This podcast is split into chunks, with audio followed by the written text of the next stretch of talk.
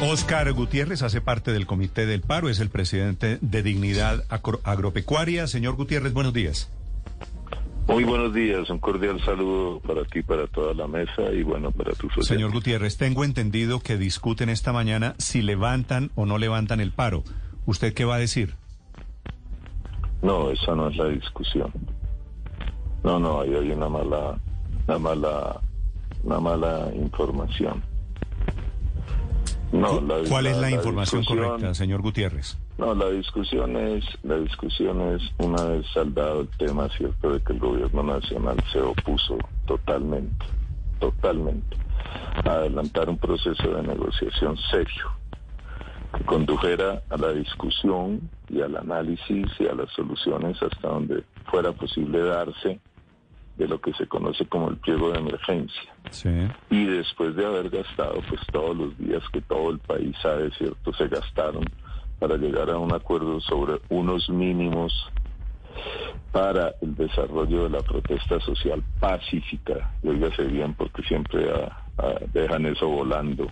Para la protesta social pacífica, el Comité Nacional de Paro decidió suspender esa negociación.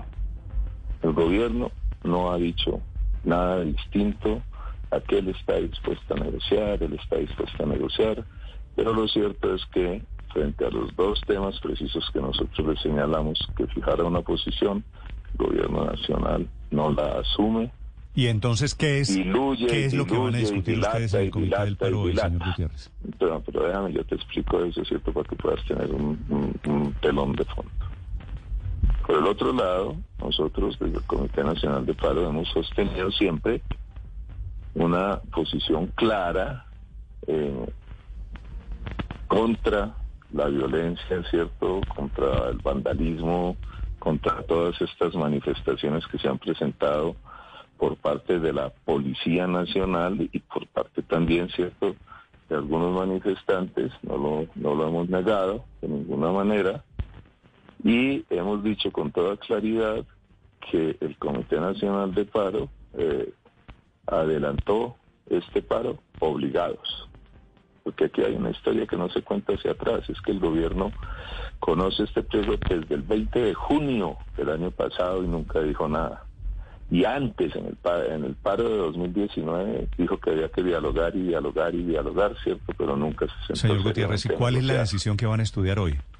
Entonces, la decisión, cierto, que vamos a tomar está alumbrada por esa decisión, porque es posible que el hecho de que el gobierno nacional no quiera negociar, nosotros eh, tengamos que, y es parte de lo que se está mirando, eh, definir hacia dónde vamos a trasladar nuestras peticiones, cómo vamos a adelantar cierto un diálogo mucho más amplio con eh, millones de colombianos, con los empresarios, con la academia, con la iglesia, con otras iglesias, con algunos dirigentes políticos, etcétera, de manera tal que eh, se pueda entender entre millones de colombianos más qué es lo que significa el pliego nacional de emergencia y qué es lo que queremos, ¿cierto?, eh, que los colombianos vean de cómo Cuando usted dice por defenderlos. Trasladar la protesta a otros escenarios, ¿qué otros escenarios ve posible usted, señor Gutiérrez? Muchos, muchos. Por ejemplo.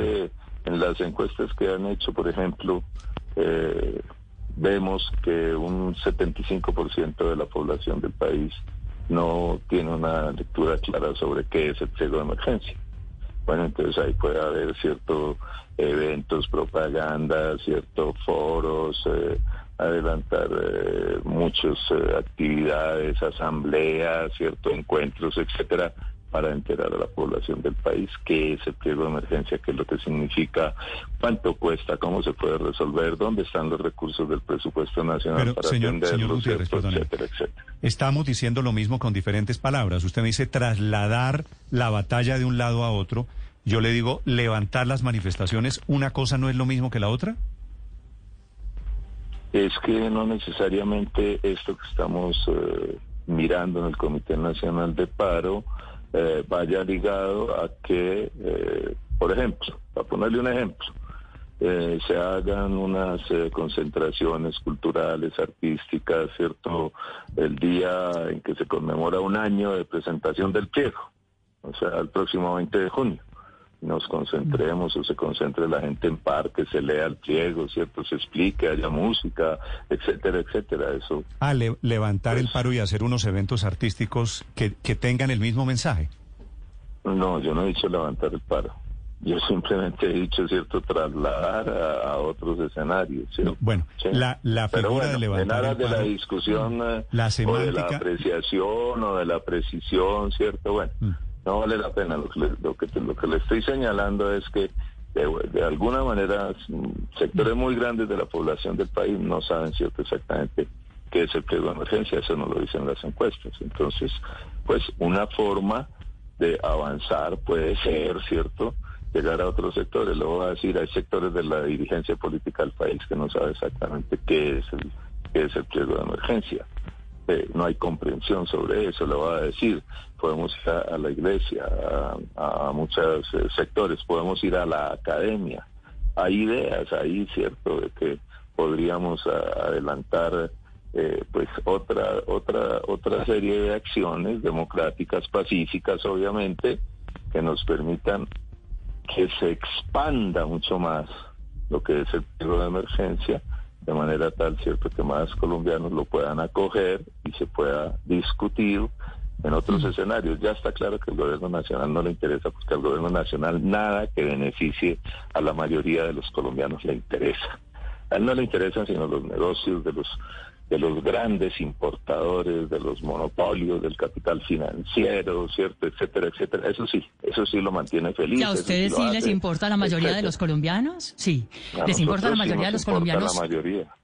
De veras que hoy están pagando mucho más por el precio de los alimentos, por ejemplo, y en el caso de los pobres tres veces más aumenta la pero la culpa de eso no es del Comité Nacional de Paro, sino del gobierno. Es que el, que no quiere negociar es el gobierno. El que no quiso nunca hablar del pliego, ¿cierto? Ni ver cómo resolverlo es el gobierno. Entonces ustedes no pueden concluir ahora que el gobierno nacional genera una acción. Eh, horrible de no negociar, de no sentarse seriamente, suceden hechos que no son responsabilidad del Comité de Paro y entonces ahora la culpa es del Comité Nacional de Paro, no, así la lectura sí se vuelve eh, un fandango, como dicen, ¿cierto?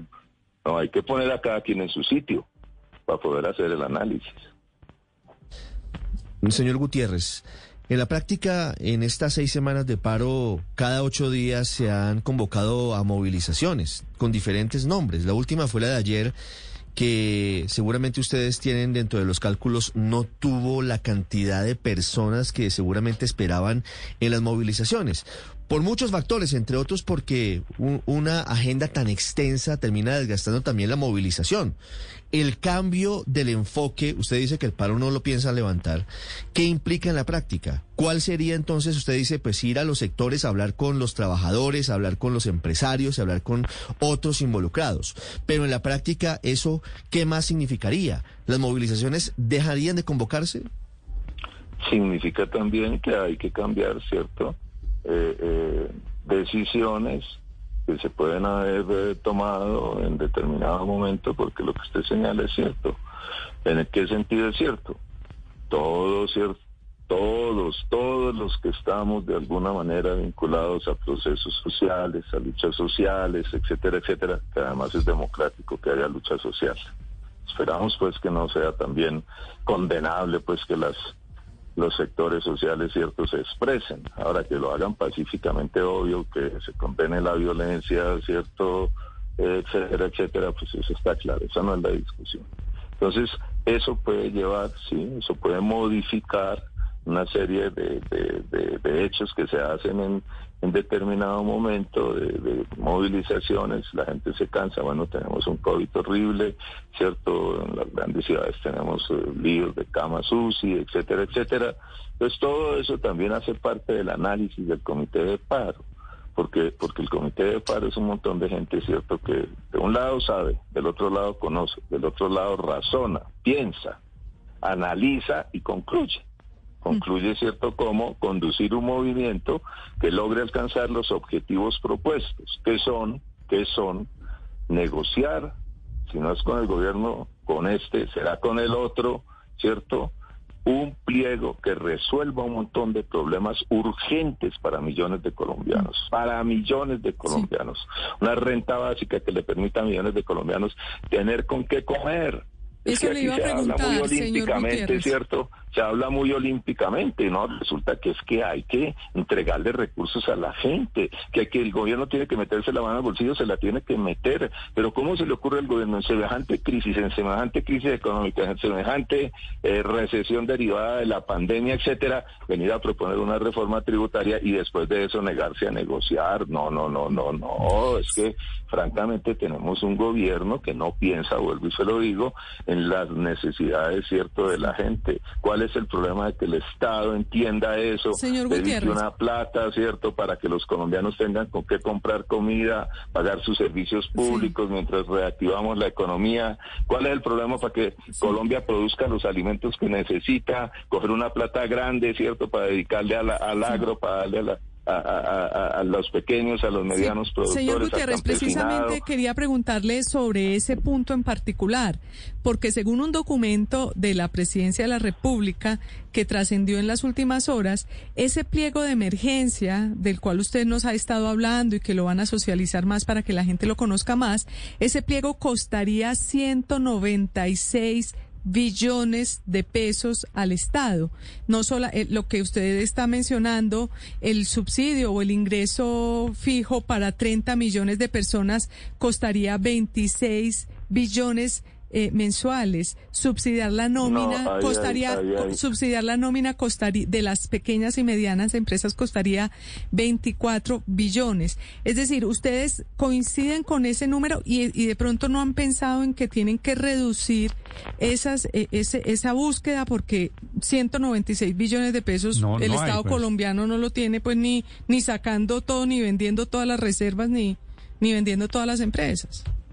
Pero esa es la cifra del gobierno, pero el gobierno no se ha sentado con nosotros a ver las cifras nuestras, ni los datos nuestros, ni cómo es la posición nuestra. Es que es que es muy difícil, cierto, porque es es es una conversación, es una negociación en la que el gobierno tira y tira y tira y tira cosas, cierto, para no negociar.